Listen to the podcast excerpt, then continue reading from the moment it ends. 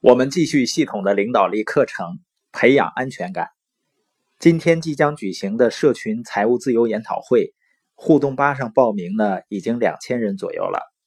我非常期待着和书友们的见面。今天播音的内容呢，我们看一下如何建立安全感，看看你怎么样才能够更有安全感，对自己更满意，更好的接受自己。前面谈的呢是不要做的事儿。现在呢，我们说一说应该做的事情。首先呢，就是个人成长。我坚信呢，个人成长是你获得安全感的非常重要的，也是最重要的一个方面。你发现人最没安全感的时候是没有方向的时候，包括很多父母的焦虑都是由于个人成长的不够。所以呢，我们需要学习更多的了解生命，了解人性。了解你自己和如何成为一个领导者，反正呢，就是你作为一个全面的人那样去成长。通过看书、听 CD、听播音，通过系统化、专业化的研讨会，通过这些持续的积极的信息的输入，能把一个人从一辈子的负面信息、被反复强调、被强化的负面信息，整天活在毒素中挽救出来。当人们经历个人成长，他们就会突然间获得自由，变得更加自信，获得自我成就感。而我们面临恐惧、面临不安全感的情况，也是个人成长最好的时候。当我们继续向前走的时候，我们内心的力量在提升，最终呢，你会发现你能够轻松自如地驾驭同样的情况了。建立安全感的第二个方法是什么呢？服务他人。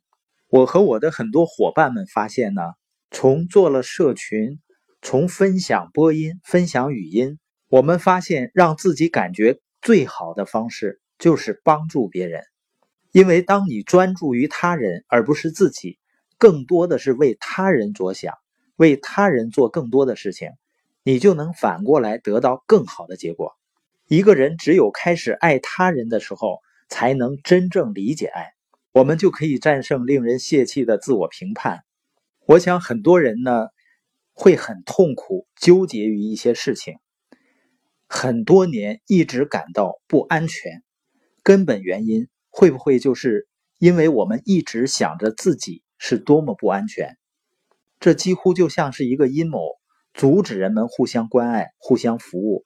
如果我们不去服务他人，我们就会更加没有安全感。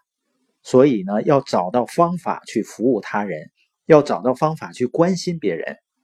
尤其是当你自我感觉不好的时候，很多人情绪低落的时候，就什么都不想做，跟谁也不想说话。这个时候呢，你要给自己找一个出路，给你所知道的正在经历困难的人打一个电话。你打电话的目的不是让他来帮你解决问题，你要想办法帮他解决问题。或者呢，在你的社区里做一些志愿者的事情，去回馈社会，你会发现啊，这样做对你的自我感觉有着神奇的治疗效果。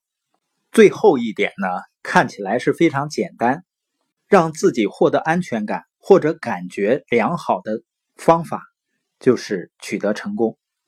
有人说啊，没有什么比成功更成功的了，去找到一些事情。确定好它是正确的、有价值的，然后就去做它。著名的医生威廉·奥斯勒说：“啊，寻找静态的安全感是一种误导。事实上呢，安全感只能通过不断的改变来获得。要用新鲜的事情来代替有效性已经过时了的老旧想法。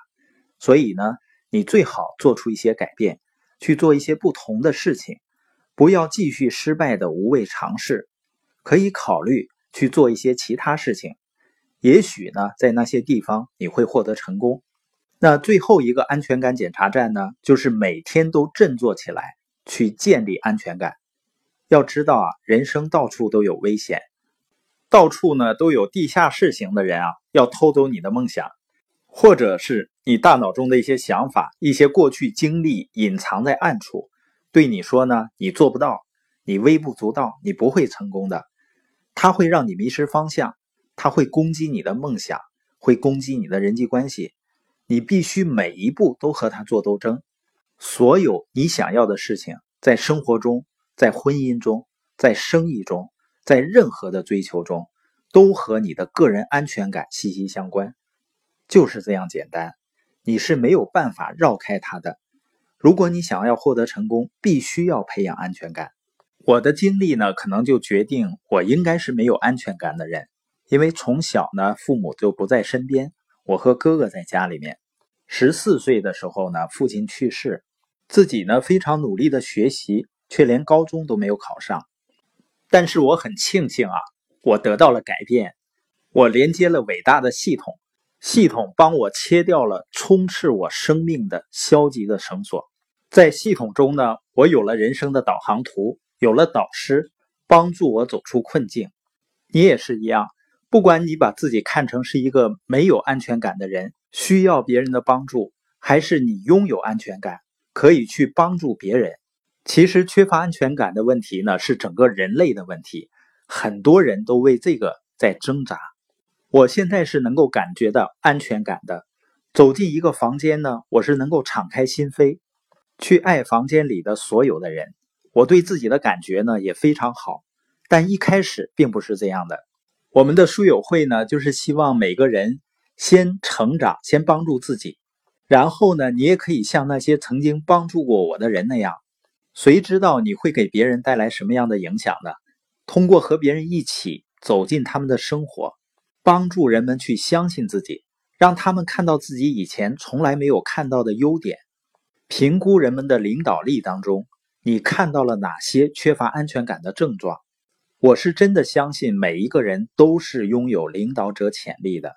你也许不一定拥有领导人的职位，但是呢，每个人都会对一些人有着影响力的。因此呢，你就是领导人。那在你的领导力当中，你看到了哪些缺乏安全感的症状呢？比如在带领孩子方面，比如呢，你做志愿者服务的时候。你在工作的时候和别人交流的时候，当我们有缺乏安全感的症状的时候，你要问自己：你可以做一些什么事情来培养情绪上的安全感呢？要反复听一听我们课程里提到的安全感检查站，分析他们，认真对待他们，不要只是希望它会自动变好。就像你继续让白蚁啃食，情况只会变得更糟。好消息呢？只要你采取措施消除白蚁，摆脱那些负面因素的束缚，就会有着一个美妙的未来在等着你。我相信你可以战胜不安全感，可以真正用伟大的远景去带领团队。